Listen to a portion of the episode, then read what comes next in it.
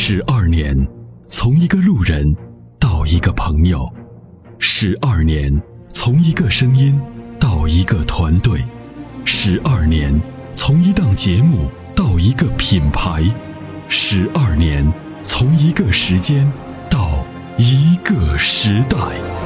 参谋长说：“车十二年，十二年的坚守，十二年的陪伴，积累、超越。”突破，实现，十二年，感谢有你一路相伴，十二年不惧不退，携手并肩，初心不改，砥砺前行。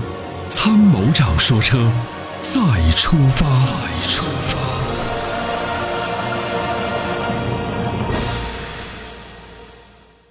好，哎，你好。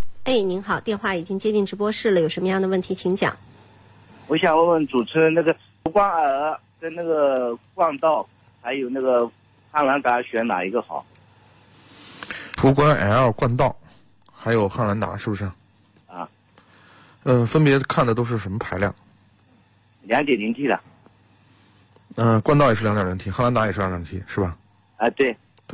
冠道的 2.0T 最近有一些投诉，主要来自于变速箱漏油，这个你知道吗？知道，我一直。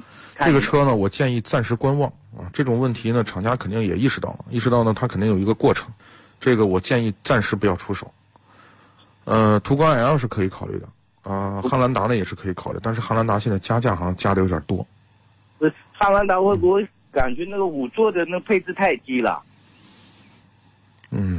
嗯。配置低呢，就没办法，你就买高配呗。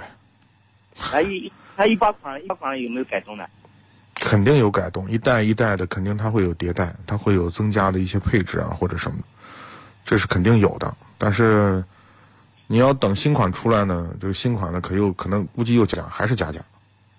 好，我 我我我自己倾向于那个汉兰达，它那个变速箱跟那个发动机比那个途观 L 肯定好一点，对不对？